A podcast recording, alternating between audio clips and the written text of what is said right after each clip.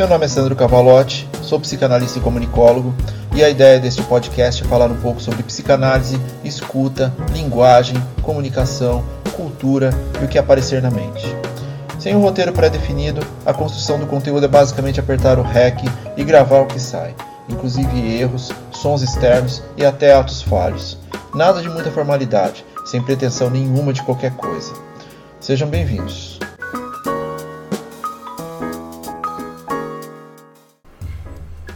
Episódio 12 O exercício das pequenas coisas. Entre as vantagens de, de ser casado com uma musicista, ter um microfone melhor é só uma delas. E vamos ver se isso traz um pouco mais de qualidade técnica ao podcast, assim, mas sem grandes pretensões. Mas obrigado, Mar. Te amo. O que é o desapego?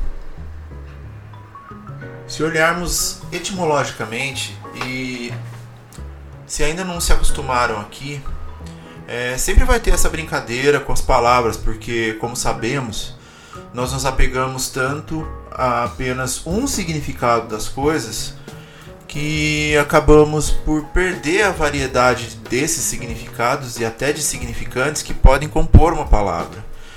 Então, olhar para a palavra de uma forma mais ampla sem um significado único ou sem uma estrutura pré-definida é o que é um exercício muito frequente por aqui, tá? Então, o que é o desapego?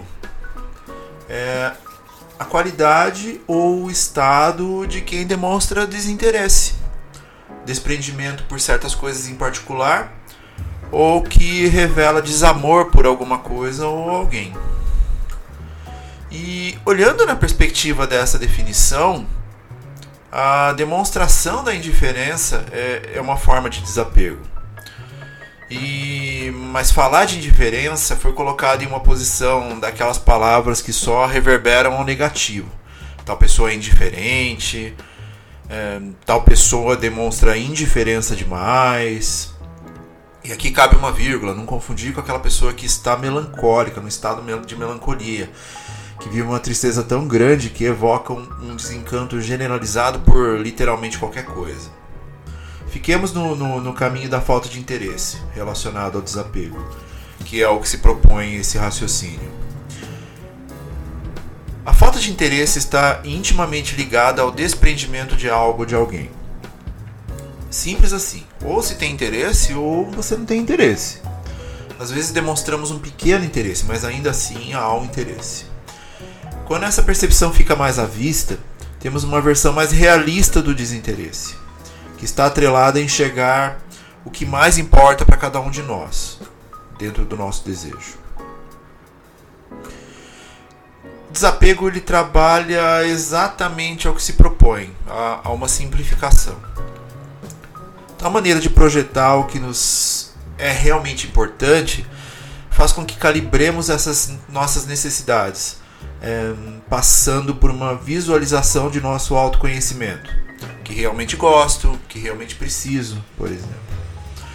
E a maturação de elementos para sentir-se feliz com as conquistas do outro. E isso é algo em falta no nosso momento da nossa existência. O ficar feliz pela vitória do outro muitas vezes é visto como um sinal de fraqueza pelo ambiente predatório corporativo, por exemplo, assim como a celebração pela vitória e o desdém pelo esforço de quem se dedicou para algo ou alguém.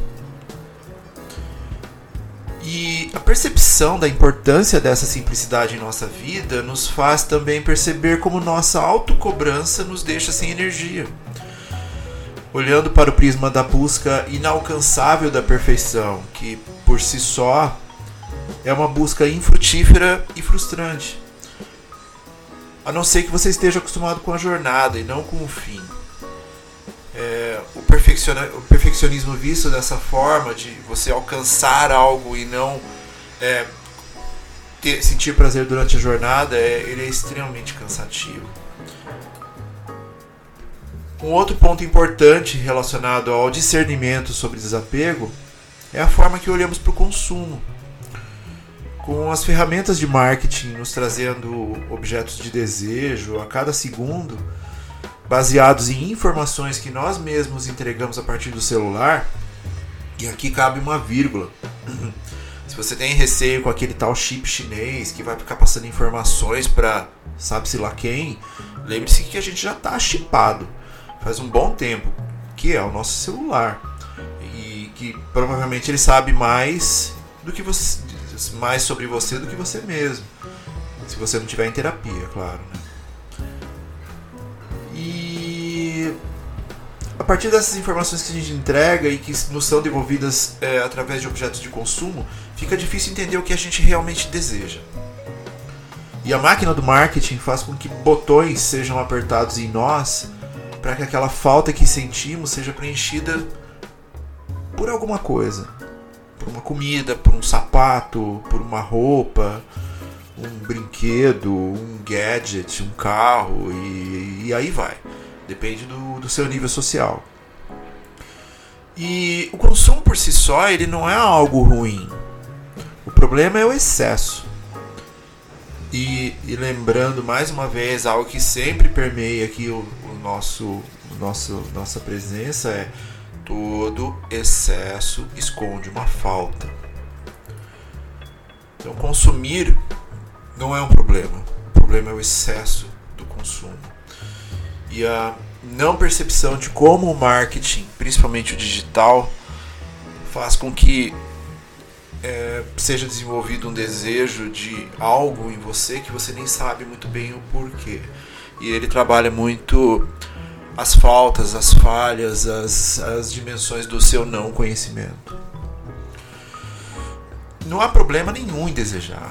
Aliás, o desejo é fundamental para que, possa, que a gente possa continuar, independente de qual seja esse desejo. Mas a real visão do seu desejo deve ser um objetivo também, além do desejo em si. Senão, as máquinas de consumo vão sempre oferecer pequenas delícias que, segundo eles, vão cumprir um papel que na realidade não vão. Pensa assim, quando você quis muito um produto e daí você comprou. Automaticamente você pensou: hum, será que eu queria tanto isso? Será que era isso? Será que eu fiz uma boa compra? Será que isso vai substituir algo que eu esteja sentindo? E esse é um dos motivos fundamentais para a busca de conhecer seu desejo mais a fundo. E a análise é fundamental para isso. Ela te ajuda a conhecer esse seu desejo, independente do qual seja. Não há julgamentos sobre isso. Mas voltando ao ponto da simplicidade do desapego. A pergunta é: como fazer isso? Não é? E faz muito tempo que eu olho para esse assunto com carinho e dedicação. E não se enganem, eu também quero coisas, eu compro coisas, eu desejo coisas. Mas na maioria das vezes eu conheço meus limites e sei até onde eu devo ir com essa estrutura de desejantes. E eu chamo isso faz algum tempo de exercício das pequenas coisas. Tem até um disco de uma banda chamada Ludov é, com esse nome. E eu não sei realmente se eu roubei de lá ou se é algo do inconsciente coletivo, mas para mim funciona muito bem no aspecto pessoal essa definição. E para mim o exercício das pequenas coisas é simplesmente começar de algum lugar. A partir das minhas mínimas mudanças, é, das suas, das nossas mínimas mudanças, nós começamos a discernir melhor o que queremos do que não queremos, o que interessa do que nos interessa, o que a gente precisa do que a gente não precisa que, é, o que iremos nos apegar e o que iremos nos desapegar. E eu acredito que muita coisa começou a mudar a partir de uma pergunta simples: Eu preciso realmente disso? E a tal pergunta pode ser aplicada a literalmente qualquer coisa. Aliás, é uma pergunta que auxilia muito na autorreflexão. Pode ser realmente aplicada a praticamente tudo. Desde a compra que você não pode pagar mas acha que precisa comprar para sentir-se sobre determinada forma ou deixar de sentir-se sobre determinada forma, até um relacionamento que não esteja funcionando. Então, assim, Você precisa realmente dessas coisas? E o tal exercício dessas das pequenas coisas pode permear todo o seu raciocínio sobre tudo. Um almoço exagerado. Será que eu preciso comer tudo isso aqui? Suas compras online. E essa promoção aqui? Aquele, aquele day, aquele Black Friday. Mesmo estando com preços um pouco melhores, eu realmente preciso disso? Até uma relação afetiva eu preciso estar nessa posição onde eu me encontro, eu estou feliz com isso, estou satisfeito com isso, isso me dá prazer. E a partir deste reencontro com o seu desejo, elaborar pequenas mudanças para que o desapego se torne muito mais um meio de ser do que algo aleatório.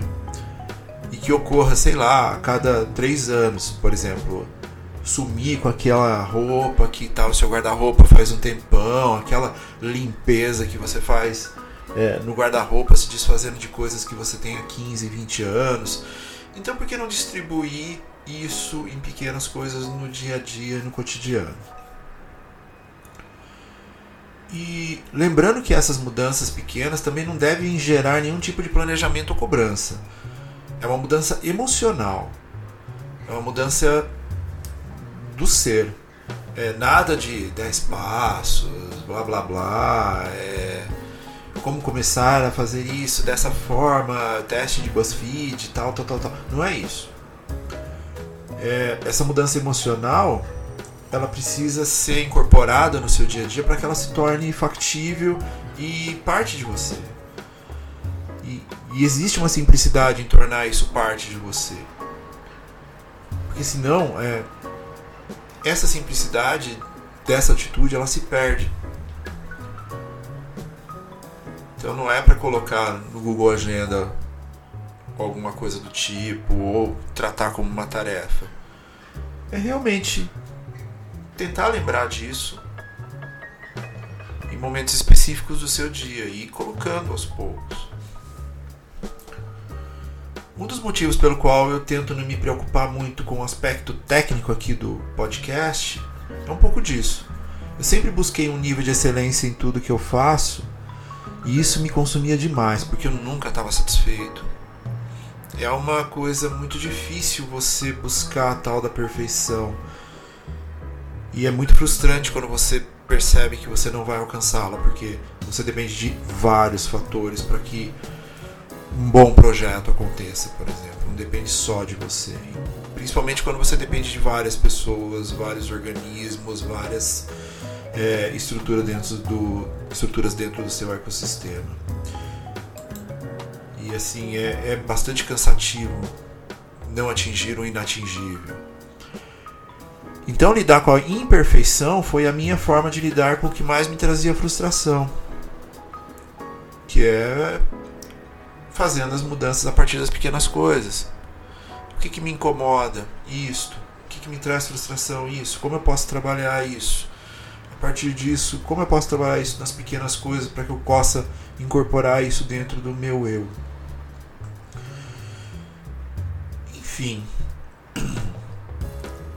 Exercitar a simplicidade ajuda a tomar melhores decisões ajuda a organizar a nossa ansiedade e nos situa em relação ao nosso próprio desejo.